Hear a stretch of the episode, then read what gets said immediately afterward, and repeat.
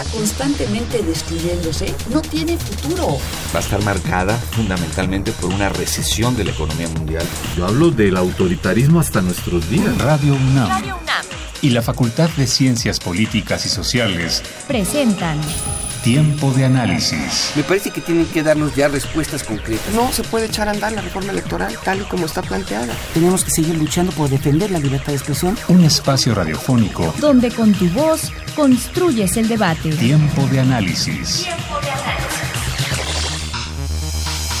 Muy buenas noches, les saluda Carlos Correa. Esto es Tiempo de Análisis, programa radiofónico de la Facultad de Ciencias Políticas y Sociales. Estamos transmitiendo a través del 860 de amplitud modulada y vía internet en www.radiounam.unam.mx.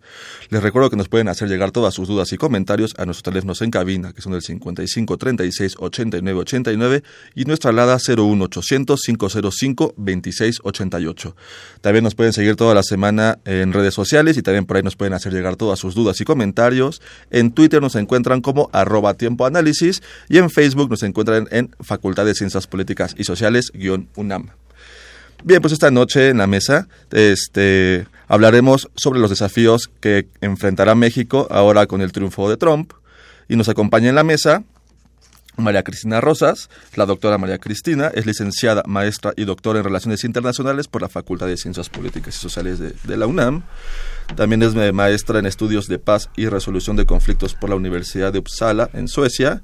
Asimismo, también es doctora en Estudios Latinoamericanos por la Facultad de Ciencias Políticas y Sociales de la Universidad Nacional Autónoma de México. Muy buenas noches, doctora María Cristina. Buenas noches, Carlos. También nos encuentra ahorita con nosotros en la mesa eh, Roberto Cepeda Martínez. El doctor Roberto Cepeda eh, tiene doctorado en Ciencias Políticas por la Universidad de Sheffield y tiene un doctorado en Relaciones Internacionales por la UNAM. Sus líneas de investigación son gobiernos subnacionales, gobernanza, neoliberalismo, seguridad y sindicalismo. Eh, también eh, ha sido profesor asociado de la Universidad de Sheffield, de la Universidad Autónoma de Sinaloa, si no me estoy equivocando, y en eh, la Universidad del Mar en Oaxaca. Muy buenas noches, doctor. Hola, buenas noches, Carlos. Bien, pues este, en este programa vamos a, a, resolver algunos, eh, algunas dudas que, tenemos, este, eh, algunos eh, temores, a veces infundados, o en este caso también muchos van a ser muy fundados, pero quisiéramos, quisiera que comenzáramos, que ustedes me platicaran un poco de ¿Qué, ¿Qué, representa el triunfo de, Trump para México? Eh, lo, los mexicanos tenemos que ponernos alerta con, con, la llegada de, este personaje tan, tan peculiar y tan peligroso a la, a la, a la Casa Blanca. Eh, doctora. Sí, claro. Eh, por supuesto que eh, la elección de Trump genera pues algunas preocupaciones en el mundo, en México, ciertamente. Estados Unidos es nuestro principal socio comercial uno de los principales inversionistas, es un país con el que compartimos 3.000 kilómetros de frontera y con el que mantenemos una agenda bilateral sumamente compleja la llegada de un gobernante que, eh, pues, evidentemente ha planteado agendas a lo largo de la campaña presidencial, donde México ha sido mencionado, pero en términos muy denostados, en términos muy despectivos, pues ha encendido las alertas de, del gobierno mexicano. Ello explicaría, por ejemplo, aquella polémica invitación que se le hizo a Trump para reunirse claro. con Enrique Peña Nieto, pero no solo se le hizo a él, se le hizo a Hillary Clinton, quien no aceptó. El punto es que, bueno, a raíz de, esa reunión, pues se generó una verdadera avalancha de, opiniones y, críticas contra el presidente Peña Nieto, pero ahora, visto a la distancia, parece ser que abrió un poco de camino en lo que será el desarrollo de la relación bilateral, porque de hecho fue de los pocos eh, jefes de gobierno con quien Trump se reunió durante la campaña y nosotros lo hicimos ver muy presidential. Esa uh -huh. es la realidad de las cosas. Entonces, eh, bueno, hay un poco de camino andado, pero ciertamente habrá que hacer una gestión de la agenda bilateral en términos complicados, porque Trump tiene ciertas prioridades, tiene migración como prioridad, tiene seguridad de la frontera como prioridad, y nosotros, además de esos temas, pues eh, tenemos otra serie de preocupaciones que pues eventualmente querríamos traer a la mesa de negociaciones. Eh, evidentemente, eh, también se hablará mucho de la renegociación de tratados comerciales. A nosotros, en particular, nos preocupa el Telecán, que es un tratado que, que entró en vigor el primero de enero del 94, pactado a 15 años y que pues ahora se habla de, de una renegociación a propósito del mismo. Pero hay otros tratados, el TPP, que es un legado de Obama y todo parece indicar que Estados Unidos no va a participar en él. Eh, doctor Roberto Cepeda, eh, la, la, doctora nos mencionaba lo de la parte del Telecan, que a muchos nos preocupa porque, bueno, Trump dice, no, no vamos a salirnos, pero se va a renegociar, pero siempre y cuando en las renegociaciones Estados Unidos sea el, el mayor beneficiario de estas de este tratado. Y por otro lado, pues tenemos también, también lo mencionaba la doctora, eh, bueno, la invitación que se le hizo desde, desde Los Pinos a los dos candidatos, eh, eh, pero para desgracia de, de, la presidencia, pues solo aceptó uno, el, el, el, menos peor de los dos, por decirlo de alguna forma, y esto le costó a Videgaray este, hasta su, su trabajo. Eh, ¿Nos puedes platicar un poquito sobre estos dos temas? Eh, claro que sí, Carlos, y este, bueno, yo este, estoy de acuerdo en lo que dice la doctora Cristina. Y bueno, yo, yo simplemente eh, eh, referiría a lo que dijo Trump en la campaña, lo que ha dicho ahora ya como presidente electo, y, y eso apunta ¿no? a, lo, a, lo que viene. Y bueno, hay que recordar que eh, los resultados de las elecciones del 8 de noviembre, algunos estados fueron digamos, este, clave para que Trump ganara la elección. Entre ellos, este, pues los estados de, de lo que era el corazón industrial, ¿no? De los Estados Unidos. Estamos hablando de, de, bastiones del Partido Demócrata, como Michigan, Wisconsin, Pensilvania, este, Ohio, que, que, que, que ganó Trump, ¿sí? Y, y, y, y, que bueno, una de las propuestas de campaña que hizo Trump y que, y que le atrajo la mayoría de los votos, hay que decirlo, que no fue, no fue un triunfo muy contundente de Trump, alrededor de 100 mil votos en tres estados, eh, que, que, que, es prácticamente nada, ¿no? Si comparamos uh -huh. que Hillary Clinton ganó más de 2 millones de votos de diferencia en California y, y casi 2 millones en, en, Nueva York.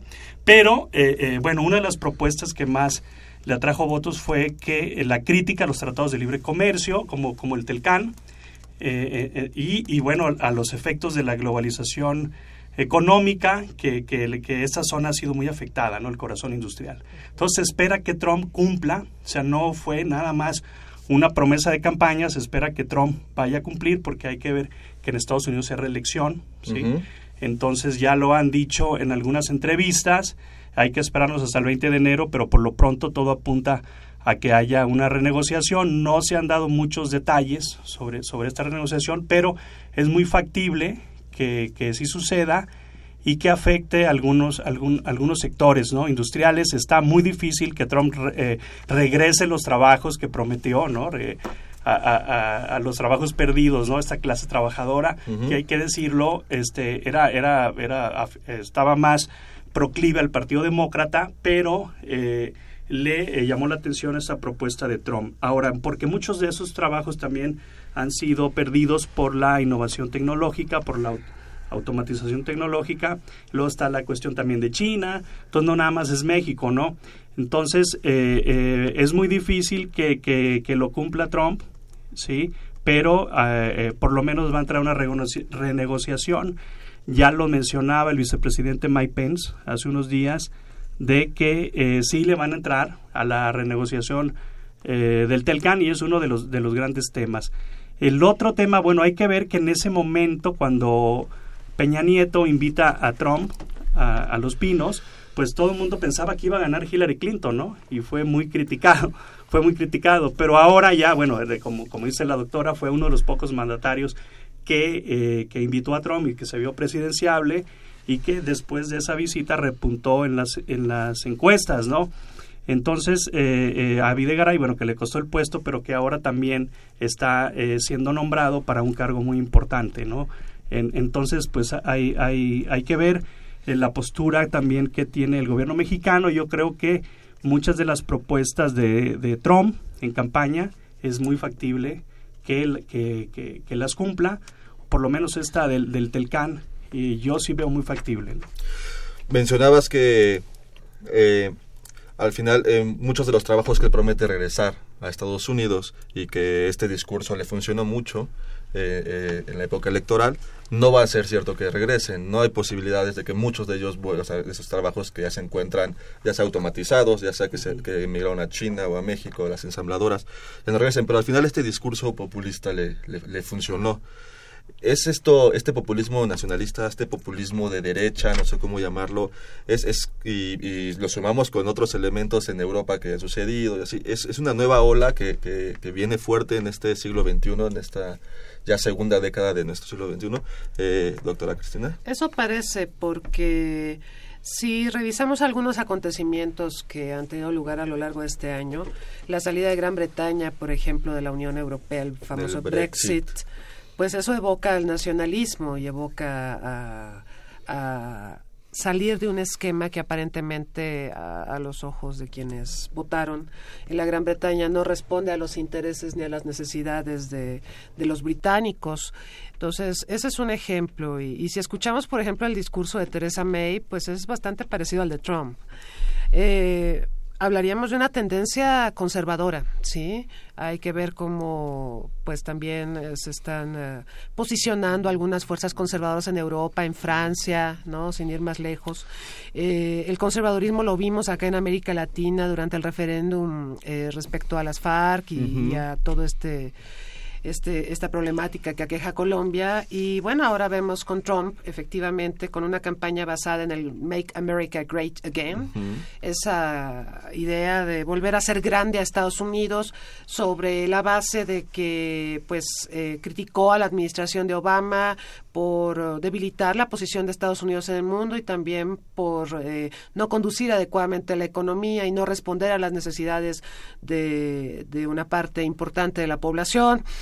Eh, entonces, eh, bueno, este discurso de Make America Great Again, eh, efectivamente, eh, no es algo que se pueda quedar en el tintero.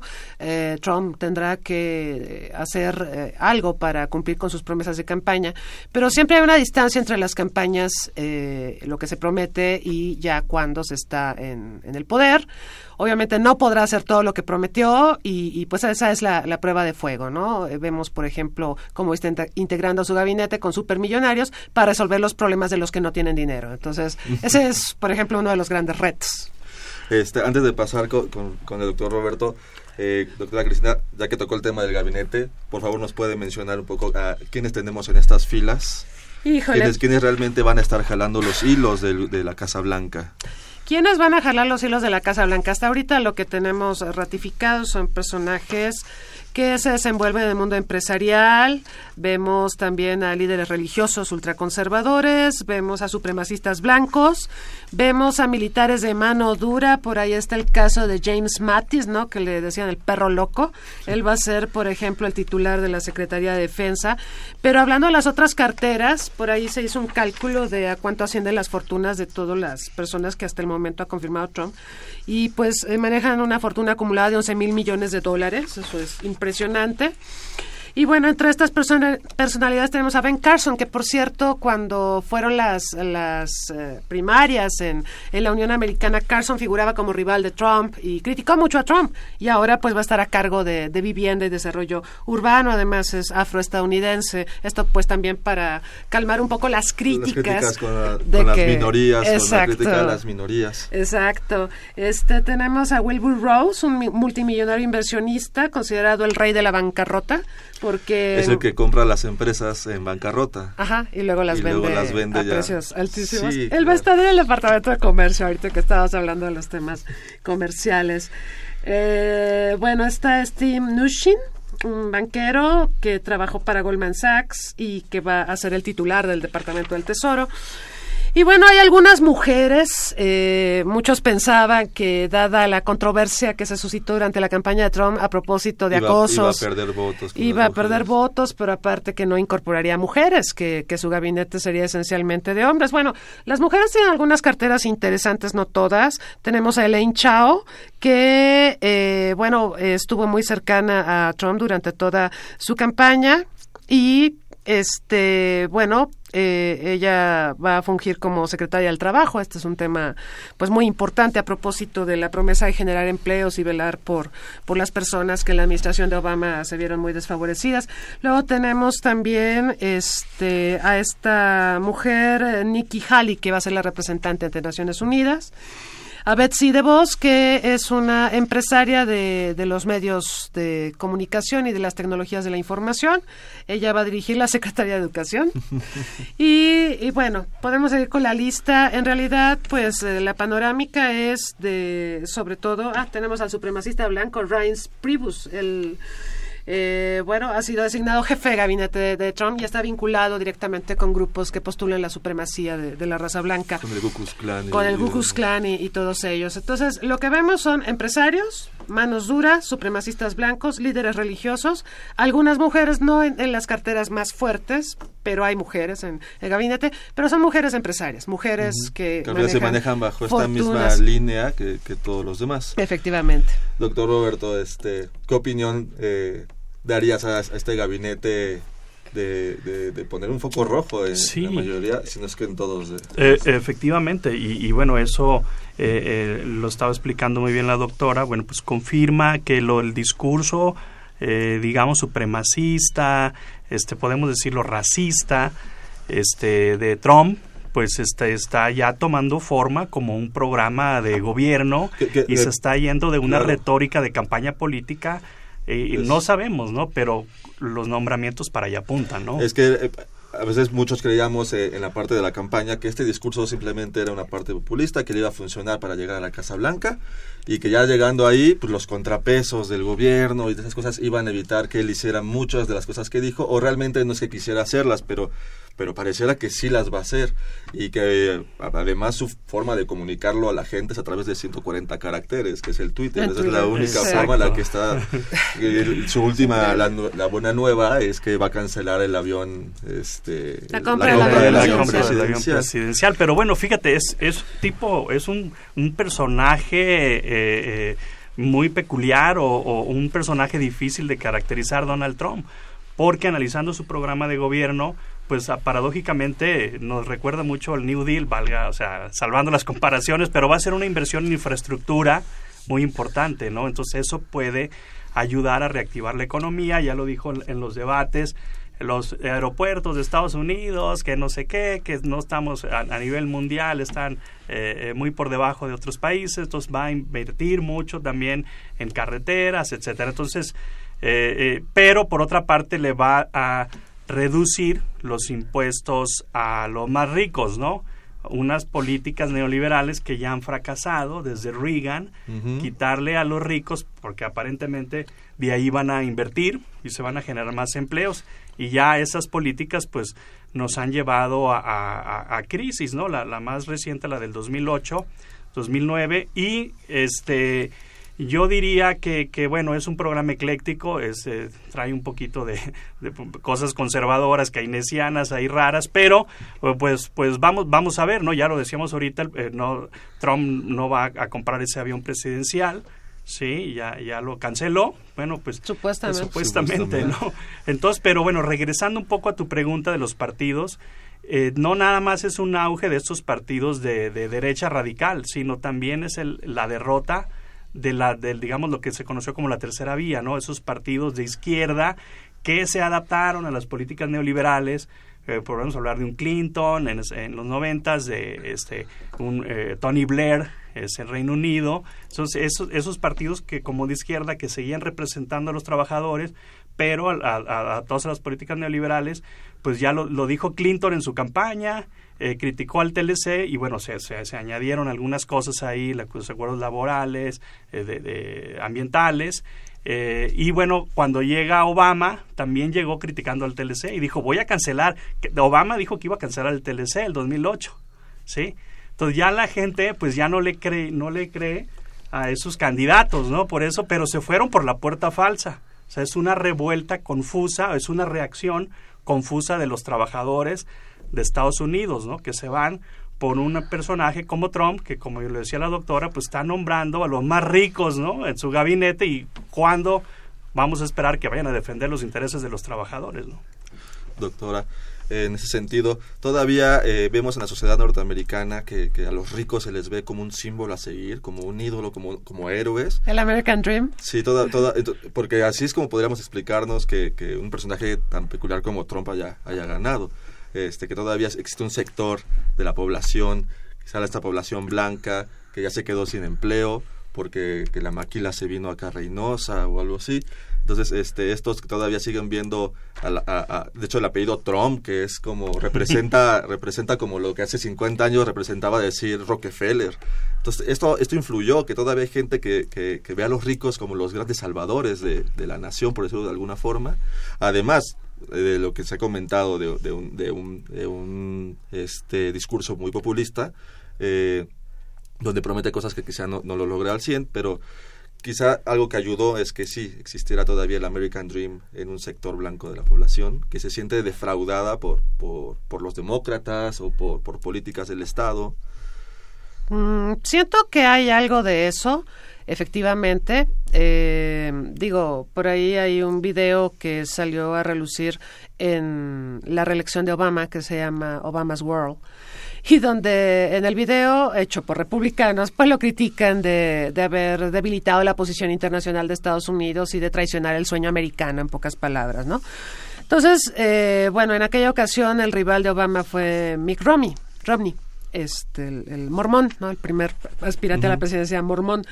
Y, y, bueno, estuvo muy cerrada la elección. Yo me acuerdo que esa reelección de Obama fue sumamente cerrada. Ahora estamos un poco sorprendidos porque acá también fue muy cerrada y la victoria de, de, de Trump, pues es, este, eh, digo, eh, resulta aparentemente sorpresiva a pesar de que Hillary ganó el voto popular, pero no por tantos votos populares de todas maneras.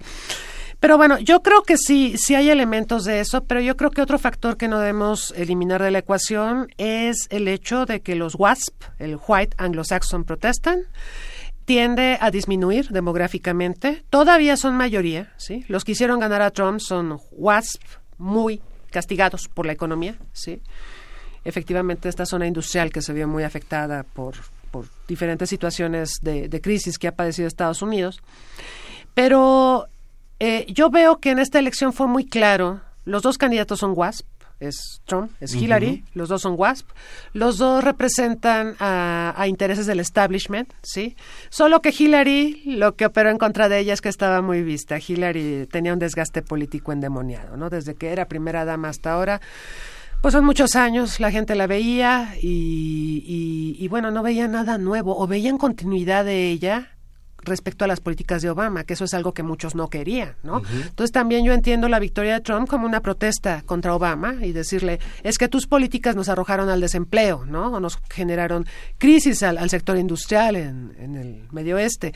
Y, bueno, votan a, Trump, que habla de Make America Great Again y, de hacer un, cambio. No dice cómo, es que el nuevo estilo también de hacer política es decir, es decir, todo es un desastre, porque esa fue la frase de Trump a lo largo de, la campaña.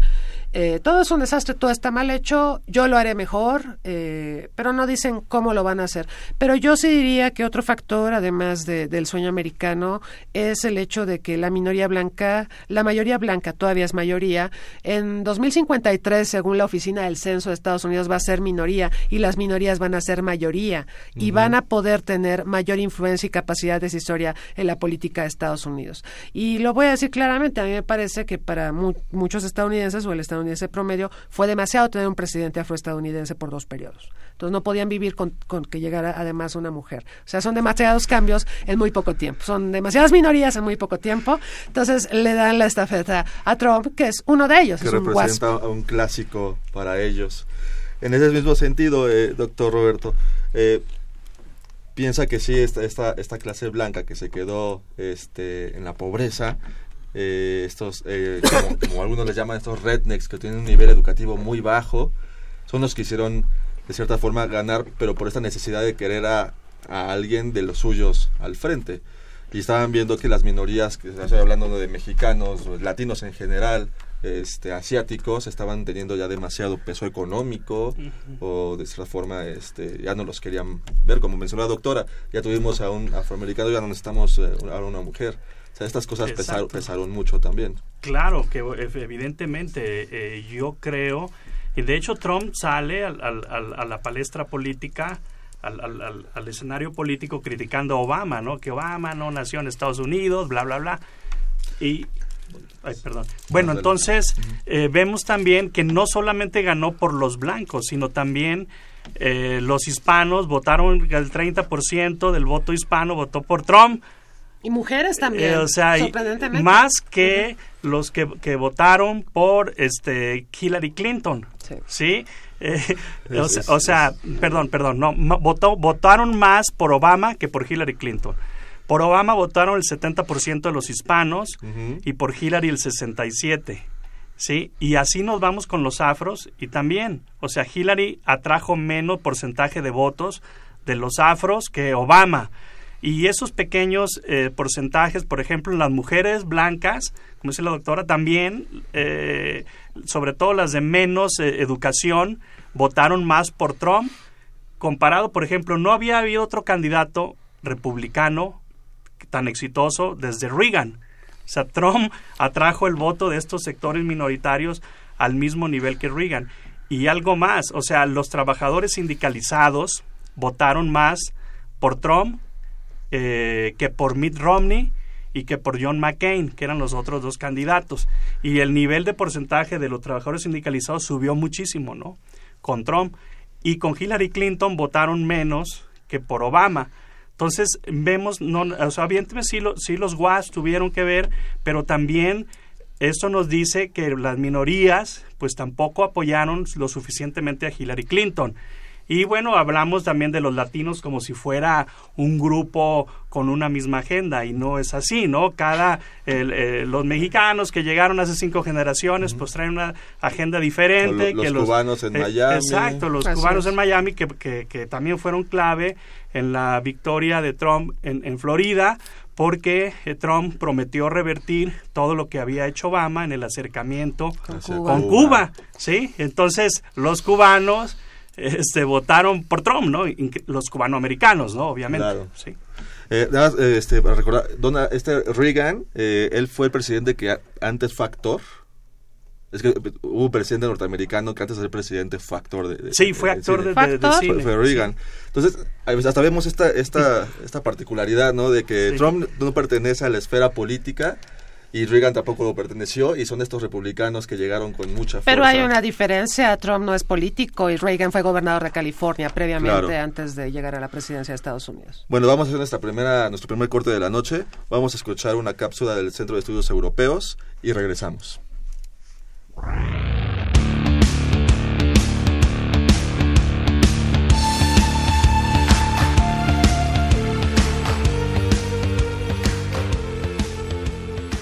Buenas noches, estas son las noticias desde Europa y hoy tenemos como invitado al maestro Arturo Magaña Duplachón, secretario técnico de la Comisión de Relaciones Exteriores del Senado e investigador del Centro de Estudios Internacionales Gilberto Bosques, quien abordará el tema de las pasadas elecciones del 4 de diciembre en Austria. El 4 de diciembre pasado se llevó a cabo la reposición de la segunda vuelta de las elecciones presidenciales austriacas tras la anulación ordenada por el Tribunal Constitucional luego de identificar irregularidades en el recuento posterior a su celebración el 22 de mayo pasado. A pesar de las predicciones sobre la que se esperaba una apretada contienda ligeramente a favor del Partido de la Libertad, el triunfo lo obtuvo el candidato del Partido Verde, Alexander van der Bellen, eh, imponiéndose con amplia ventaja a Norbert Hofer, quien durante la campaña reivindicó el ideario ultranacionalista de esta agrupación política de extrema derecha. Sin duda, la, elección actual tiene una importancia menor si se la compara con las elecciones parlamentarias que tendrán lugar en septiembre de 2018.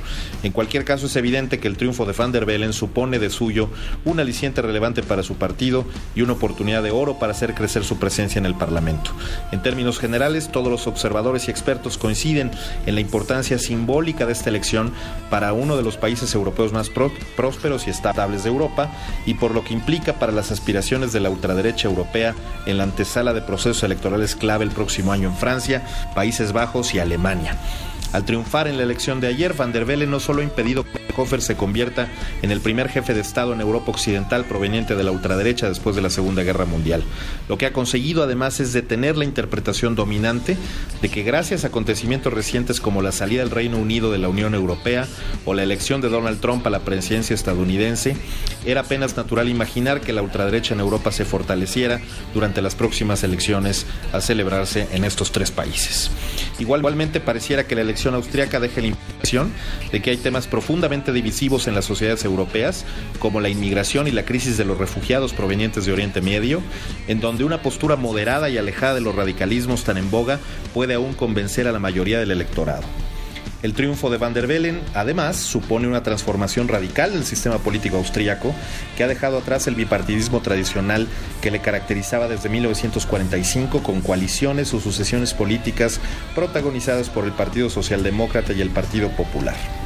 Con todo, y a pesar de que por ahora la situación política en Austria promete estabilizarse, favoreciendo un gobierno moderado que no antagonizará con la coalición actual que controla el Parlamento, lo cierto es que hay por lo menos un factor que debe tomarse en cuenta para entender los desafíos futuros de la política austriaca el 46.7% de Hofer en la elección, que equivale a alrededor de 2.2 millones de votos según estimaciones recientes, asegura no solo una difícil tarea de reconciliación de la sociedad austriaca luego de una elección a tal grado divisiva, sino que también parece adelantar el crecimiento exponencial del FPO de cara a las próximas elecciones parlamentarias de 2018 y las presidenciales del 2022.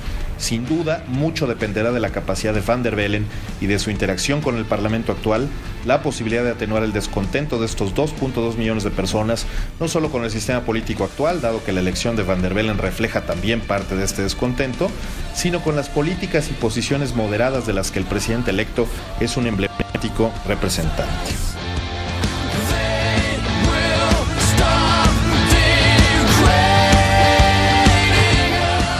Estamos de vuelta en tiempo de análisis. Les recuerdo nuestros teléfonos en cabina que son el 55 36 89 89 y nuestra alada 01800 505 26 88.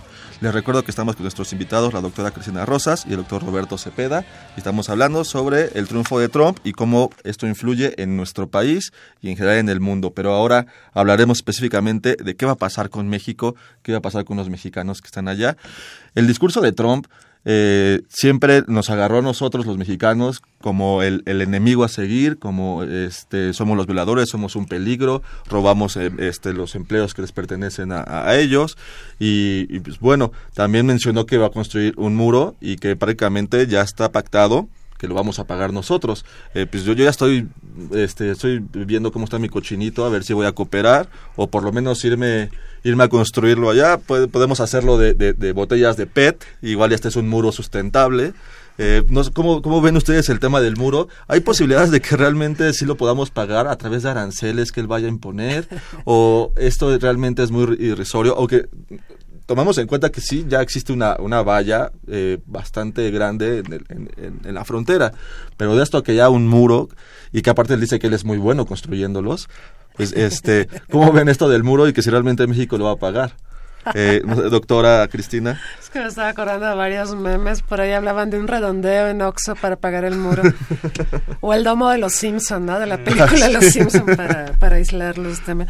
No, bueno, eh, yo creo que eh, en épocas electorales el tema migratorio vende mucho, ¿sí? Y no vamos a ver ninguna elección donde no se hable de migración y se hable de detener la migración o de hacer alguna reforma migratoria. Eso es, eh, digamos, cada cuatro años, cuando tiene que estar en elecciones presidenciales, siempre va a figurar el tema migratorio. La novedad con Trump es lo del muro, que de hecho hay una parte pues ya amurallada, ¿sí? Y hay otra parte que es muy difícil, se han hecho estudios técnicos, topográficos, va a resultar muy complicado hacer el muro porque no hay condiciones físicas, geológicas, topográficas para, para llevarlo a cabo. Ahora, él argumentaba que vamos a pagar el muro, creo que fue Vicente Fox el que le contestó, no vamos a pagar tu estúpido muro. Pero eh, Trump reviró que esto se puede hacer eh, haciendo un gravamen a las remesas que, de los mexicanos que, que trabajan en Estados Unidos y envían eh, estos recursos a, México. Bueno, el tema es que hay que combinar este planteamiento de Trump con las deportaciones masivas de indocumentados que él anunció que va a hacer. Y si efectivamente hace deportaciones masivas, entonces va a haber menos mexicanos a los que se les pueda agravar ese impuesto para financiar el muro. Es como un balazo en el pie, literalmente. Entonces, eh, creo que no cuadran las cosas que, que está diciendo Trump con, con las realidades. A Estados Unidos le conviene que haya migrantes por el tema del bajo costo de mano de obra y por una serie de actividades que ellos tradicionalmente realizan, aunque es cierto que cada vez tenemos más migrantes que son profesionistas y que salen de México porque no encuentran oportunidades en nuestro país. Eso también es cierto. Pero bueno, por otro lado están las remesas. Curiosamente estaba revisando los indicadores de Bancomer, tiene un informe sobre remesas trimestral y hemos recibido remesas en tiempo récord en, en los últimos meses, ¿sí? Eh, me imagino que hay gente que pues ya está sintiendo la presión de que a lo mejor le expulsan y está mandando su dinerito acá a México pues para emprender quizá alguna actividad que les permita sobrevivir en el caso de que se concrete lo que plantea Trump. Pero si efectivamente hace deportaciones masivas, no va a tener los recursos emanados de los impuestos y gravámenes a remesas que él, con los que él está contando para la construcción del famoso muro. Doctor Roberto, Eh, igual ese sentido. Pues sí, e- evidentemente son dos temas que están eh, vinculados y que en, en la campaña, bueno, este Trump los utilizó para atraer votos, ¿no? Que es la, la deportación, las deportaciones y el muro. Ahora, hay que decirlo que no son políticas nuevas, ¿no? No. Desde los 90 se está reforzando la frontera, desde Clinton, que era demócrata, y ya desde los 3.000 kilómetros que hablamos ahorita de la frontera de México-Estados Unidos, alrededor de 1.000 ya están ahí con muro, ¿no? Lo podemos ver en las grandes ciudades, ¿no? Eh, eh, que dividen este, eh, Estados Unidos y, y México y, y la deportación también. Obama deportó casi 3 millones de migrantes en los ocho años, ¿sí? Más que ningún otro presidente en la historia, ¿sí? Eh, y si nos vamos, bueno, aparentemente los demócratas que tenían una postura más favorable a la migración o a los migrantes, pero bueno, pues este Obama deportó eh, eh, est- estos eh, inmigrantes, la mayoría eh, no eran criminales, él decía, bueno, sí están deportando criminales, pero la mayoría no eran criminales. Y, y, y bueno, eh, Trump nada más está haciendo una continuación. ¿sí? Ahora él dice que va a deportar entre 2 y 3 millones de los 11, 12 que hay ahorita. Ya le bajó, ¿no? Primero dijo que iba a deportar a los 11, ¿no? En la campaña. Y después de ahorita dijo, vamos a deportar a los 2 o 3 millones, principalmente a los que tienen antecedentes criminales. Y después, a ver con los otros, ¿no? Pero dejó abierta la puerta, o sea, Claro. dejó después a ver qué hacemos con los demás.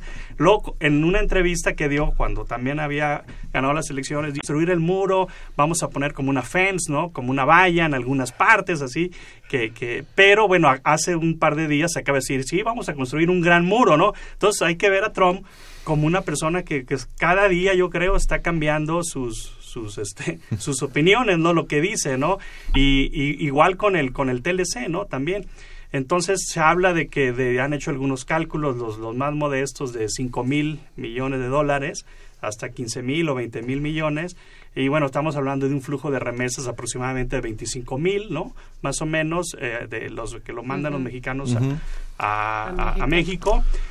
Y eh, otra cosa es que el, el vicepresidente Mike Pence acaba de decir, bueno, vamos a, negociar eh, muro por TLC, ¿no? Si quieren estar, si quieren TLC, pero van a pagar el muro, ¿no? Y lo dijo, y, y somos, lo vamos a poner en la mesa de negociaciones, lo acaba de decir ayer. No, bueno, nada, nada tontos con sus negociaciones. estos- Pero es como absurdo, ¿no? El TLC, el libre comercio, que técnicamente no existe libre comercio, pero en fin, los tratados que buscan liberalizar el comercio eh, buscan de alguna manera superar las fronteras y el muro representa reforzar la frontera, entonces Así no, es. no hay congruencia entre una cosa y la otra. Ahora que vuelven a mencionar el tema del Tratado de Libre Comercio con América Latina, bueno, con América del Norte, perdón, eh, México, eh, desde que este tratado se, se, se aplicó, México ha sido beneficiario de muchas formas, en otras no tanto, este, pero al final mucho de nuestra economía ya está volcada o ya está muy dependiente de Estados Unidos.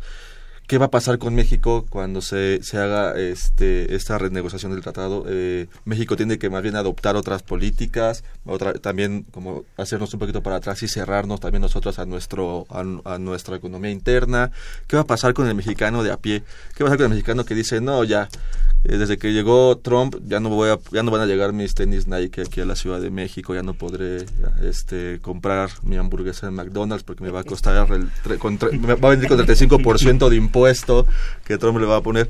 ¿Qué, va a suceder con México y esta relación tan fuerte y esa dependencia también quiero llamarla tan fuerte que tiene económicamente con Estados Unidos.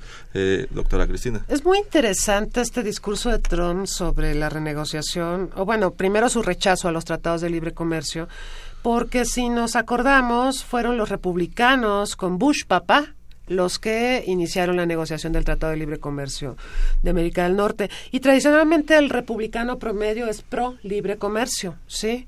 Hay un ala eh, del Partido Republicano, porque además hablamos del Partido Republicano como si todos fueran iguales. Y en realidad hay republicanos moderados, republicanos ultraconservadores, y hay una, una ala que se llama paleoconservadurismo, que son los que postulan el proteccionismo y el no a los acuerdos comerciales me llama profundamente la atención que estos paleoconservadores siempre han sido una minoría, han sido un grupo que, que casi no ha tenido, digamos, eh, manera de, de progresar del Partido Republicano y ahora tiene una voz enorme con Trump, porque Trump lo podríamos calificar de paleoconservador. En todo caso, eh, bueno, Estados Unidos con Trump plantea no a los tratados comerciales, en momentos en que la economía no anda muy bien, en momentos en que Estados Unidos es muy interdependiente del comercio internacional para su propia prosperidad interna. Habla de estos impuestos de 35% y a China de grabarle 40% este de antidumping y todo esto, pero hay que recordar que la economía de Estados Unidos es un poco como la mayoría de las economías en el mundo, es una economía globalizada, muchos de los componentes de los productos que se elaboran en Estados Unidos se hacen en Asia, se hacen en México, se hacen en otras partes partes del mundo. Entonces, en el momento en que, por ejemplo, plantea no al Telecan o no al, al Tratado Transpacífico, va a tener que pensar en compensaciones para todos aquellos países que se van a ver perjudicados por eh, no suscribir estos tratados o por renegociar estos tratados en condiciones distintas, ¿sí? Ahora, eh, ¿qué le espera México? Eh, el Telecán, a mí, pues, eh, me parece que es un tratado más sobre inversiones que sobre comercio, porque el comercio siempre ha sido intenso, siempre México ha mirado al norte, México es bioceánico, pero no mira a Asia ni a Europa, siempre ha mirado al norte, esto es histórico, siempre hemos mirado a esa economía, y el Telecán fue suscrito con la idea de atraer inversiones, ¿sí? Eh, yo creo que la renegociación se va a dar en esos términos. No se, no se trata de negociar más comercio porque el comercio existe, ¿sí? Y el comercio es intenso. Tenemos un superávit cada vez más reducido con Estados Unidos en términos comerciales, pero lo que más necesitamos es inversiones, porque además las reformas que hicimos no nos están resultando. La reforma energética se esperaba que atrajera inversiones masivas y no nos está eh, reportando tales. Entonces, eh, pues eh, yo creo que le vamos a apostar a inversión. No sé si la carta que plantea Pence de muro por Telecán sea realmente la postura que va a presentar Estados Unidos, pero pues México le va a apostar a inversiones y creo que también en este sentido México pues sí tendría que no solo mirar el mercado interno, ¿sí? estaba presentando ahora, este, me parece que fue Banco de México, todas las cifras de capitales de nacionales que han salido de, nuestro país por la incertidumbre y demás. Hay gente que no apuesta a México. Necesitamos apostarle a México. Tenemos que usar la red de tratados de libre comercio que tenemos. Tenemos con, con tres continentes, ¿no? Entonces hay que usar esa red y eh, bueno, ahora China anda coqueteando mucho con nosotros. Nos dijo cosas muy lindas al oído hace un par de días. Y, bueno, esto puede ser también una oportunidad, pero también siento que a veces nuestra clase política es muy temerosa de irritar a Estados Unidos si eh, decidimos acercarnos a otros mercados. Pero yo diría mercado interno y utilizar más nuestra red de tratados de libre comercio con otros países doctor Roberto. Eh, sí, bueno, también coincido, este, evidentemente es, es esta coyuntura o esta eh, crisis que estamos viviendo debe servir para, para un autoanálisis, ¿no? Y para fortalecer, ser más competitivos, por ejemplo, ¿no? Eh, el Tratado de Libre Comercio que fue impulsado por Estados Unidos desde los 80 por eh, los republicanos, ahora es el mismo partido republicano que no quiere. Y nosotros, bueno, la clase política son los que sí quieren el tratado, ¿no? ahora es Estados Unidos el que no quiere el tratado. Entonces es como si tuvieras una novia y te cortara y tú dijeras, no, pues estás insistiendo y evidentemente hay que tener otro plan. ¿Sí? Porque, eh, y bueno, sobre, en, en, en, todo lo que subyace en todo este Tratado de Libre Comercio, yo creo que ha fallado, ¿no? Ha fallado porque hay una clase trabajadora en Estados Unidos y creo que también en México que ha sufrido, eh, y ya lo decía el presidente Obama en uno de sus discursos, hacer que la globalización trabaje y, y, para los que menos tienen, ¿no? No para las grandes corporaciones. Y la desigualdad, que es un tema muy importante en Estados Unidos, donde el 1% más rico concentra casi todo lo mismo que el otro 99%, y entonces eso no se ha resuelto. O sea, esta coyuntura que estamos viviendo sirve y yo creo que debe servir para replantearnos. Bueno, yo no estoy en contra del libre comercio, yo creo que ya están muy vinculadas las, las, las, las economías en, el, en la economía internacional. Seis millones de empleos en Estados Unidos dependen también, ¿no? Del libre comercio con México, no nada más es México el que se está beneficiando, ¿no? Entonces, pero cómo hacer que, que funcione, por ejemplo, para los que menos tienen. Entonces, ese es el, ahora Trump lo, lo, va a hacer, pues lo, lo, decíamos al inicio del programa, lo dudamos mucho, ¿no? Con este gabinete, ¿no? Entonces, eh, eh, los mexicanos eh, los mexicanos que trabajan eh, para empresas norteamericanas, que trabajan en una maquiladora, que trabajan este, en una ensambladora de automóviles, eh, ellos eh, tienen razón para estar preocupados, o más bien no preocupados, sino ocuparse de su trabajo. Este, creen que está en peligro de que, de que se haya una ola de, de, empresas norteamericanas, maquiladoras, que, que por el temor al 35% que, le vaya, que les vayan a poner en sus productos regresen a, las dentro de las fronteras de Estados Unidos, o, más bien sí estaremos viendo más bien esta misma dinámica económica que hemos visto durante los últimos 25 años. Yo creo que podemos hacer números y vamos a llegar a la conclusión de que las maquiladoras que llegaron a México y las que llegaron a China lo hicieron por los bajos costos de operación. Regresar a Estados Unidos les implica subir sus costos de operación. Hay un ejemplo así maravilloso que es la industria aeronáutica en México.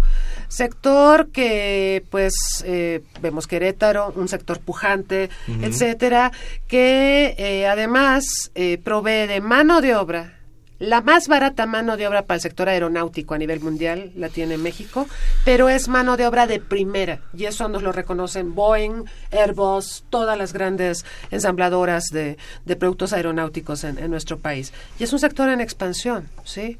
¿Por qué? Porque hay una ventaja comparativa de México. Jóvenes calificados egresados de universidades que eh, tienen costos de operar y salarios y prestaciones que son eh, baratos para las sí. grandes corporaciones. Entonces, llevado este ejemplo a otras tantas ramas de la economía, a mí me parece inviable esto de, de regresarle empleos a Estados Unidos, ¿sí? porque en Estados Unidos, pues obviamente el costo de vida es más alto, los salarios son más altos, las prestaciones tendrán que ser más altas, en claro. fin, no, no, resulta redituable.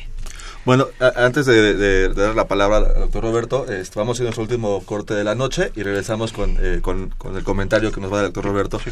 Vamos a escuchar nuestra cápsula del Centro de Estudios Latinoamericanos y regresamos.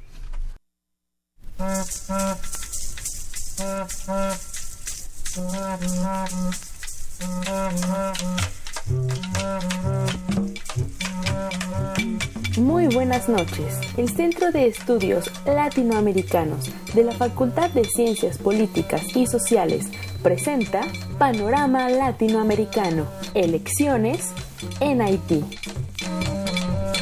Después de haber sido aplazadas en varias ocasiones, la última por el impacto del huracán Matthew en octubre pasado, el 20 de noviembre, se realizaron elecciones presidenciales en Haití que buscan poner fin a la crisis política en la que se encuentra inmerso el país desde febrero del 2016.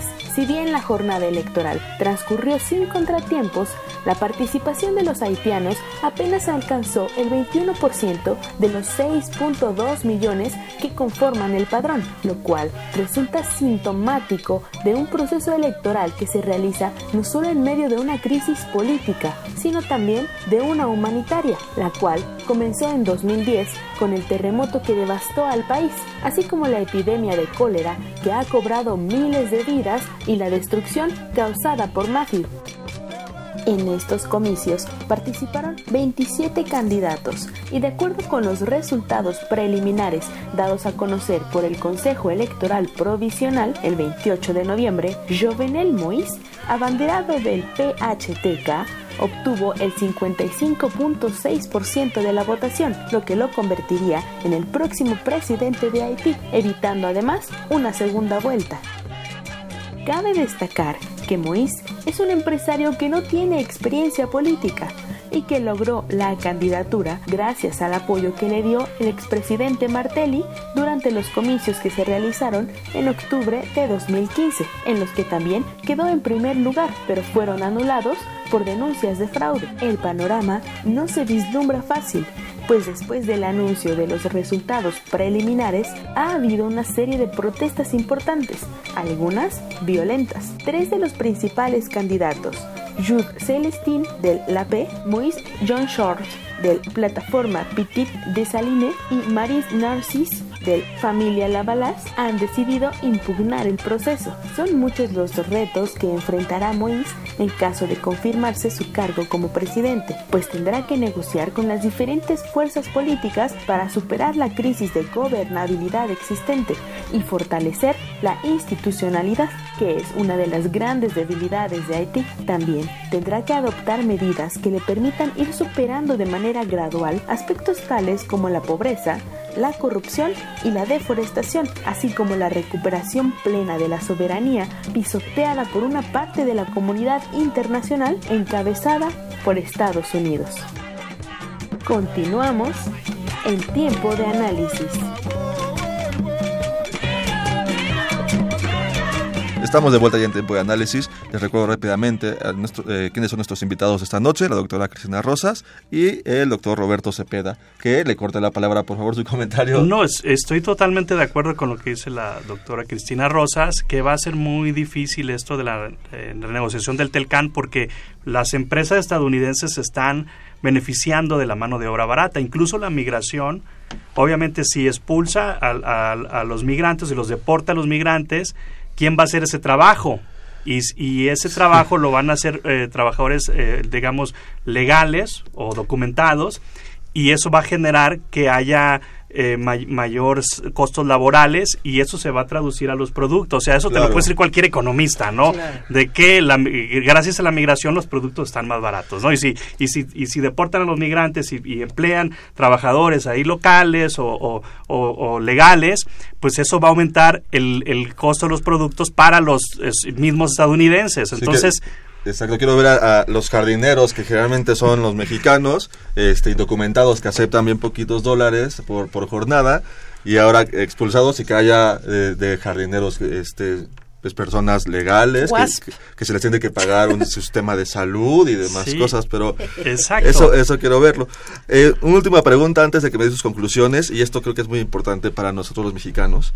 Este, es, eh, ¿Creen que vaya a influir o cómo, o más bien, no que vaya, va a influir, pero ¿de qué manera va a influir la, el triunfo de Trump en las elecciones presidenciales que vienen para México? Eh, ¿Creen que el, el, candidato que traiga el discurso beligerante contra Trump va a ser el fuerte o va a ser el, candidato que traiga el discurso este más conciliador? ¿Cómo ven el panorama de la presidencia, bueno, de las elecciones presidenciales ahora con Trump allá en Casablanca? Caray, es, es difícil, pero yo creo que muchos políticos mexicanos, algunos de los pre-presidenciables, si podríamos hablar de, esa categoría, vociferaron mucho contra Trump durante la campaña presidencial de Estados Unidos, pero ahora muchos de ellos se han quedado callados o han matizado significativamente sus comentarios. Lo cierto es que, bueno, al inicio del programa hablábamos de una tendencia populista en el mundo, de un regreso al conservadurismo, eh, actitudes aislacionistas, proteccionistas, eh, nacionalistas, reivindicadoras del orgullo nacional. Entonces, yo diría que habría que observar a, los partidos políticos en términos de estas agendas, pero sí me parece que López Obrador se ve muy fortalecido con la victoria de Trump, porque Trump ganó, entre otras cosas, con el discurso antisistema. Y López Obrador tiene cuánto tiempo hablando como un antisistema. Dicho lo cual, nada, nada se ha escrito todavía, pero de momento yo, yo vería esas posibilidades para López Obrador. Doctor Roberto, la misma pregunta. Eh, bueno, es difícil también tratar de decir que, el, que los procesos políticos eh, internos aquí en México dependen de lo que pasa en Estados Unidos, ¿no? Pero sí se puede hablar de, de, cierta influencia.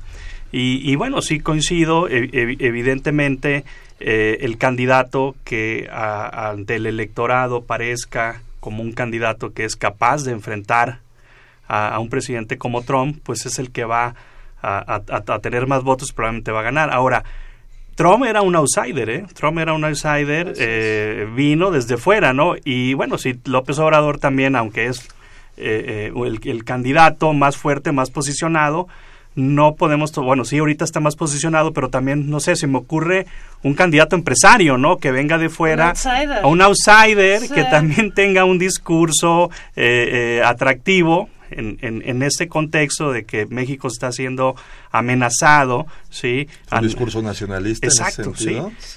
no sé, probablemente podría ser este de, Nuevo León, ¿no? Este, el Bronco. bronco eh, que hace poco dijo, no necesitamos Estados Unidos, ¿sí? Eh, nosotros podemos, este, Estados Unidos no es el mundo, ¿sí? Hay otros países, etcétera, ¿no? Y por ahí pueden salir otros ahora, pero sí, efectivamente, yo creo que eh, si tuviéramos que sintetizar, pues eh, yo creo que la gente va a voltear hacia otro eh, candidato que no está ni en el PAN ni en el PRI.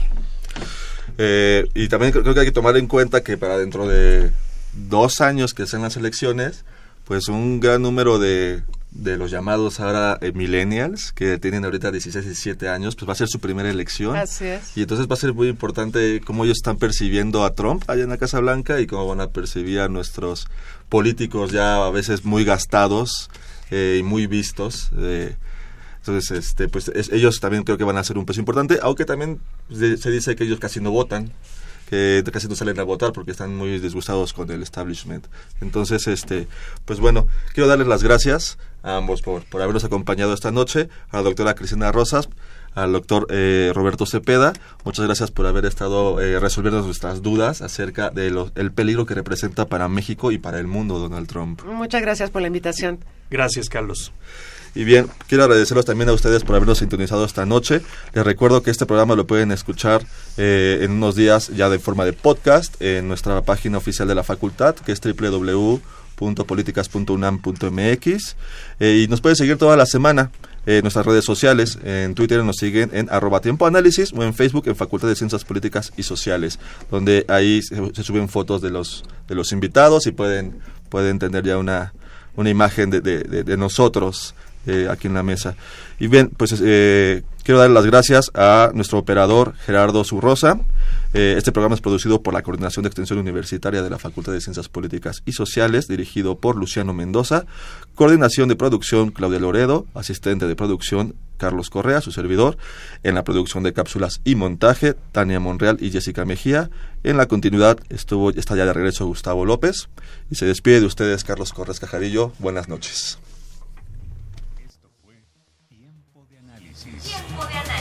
Una coproducción de Radio UNAM y la Coordinación de Extensión Universitaria de la Facultad de Ciencias Políticas y Sociales.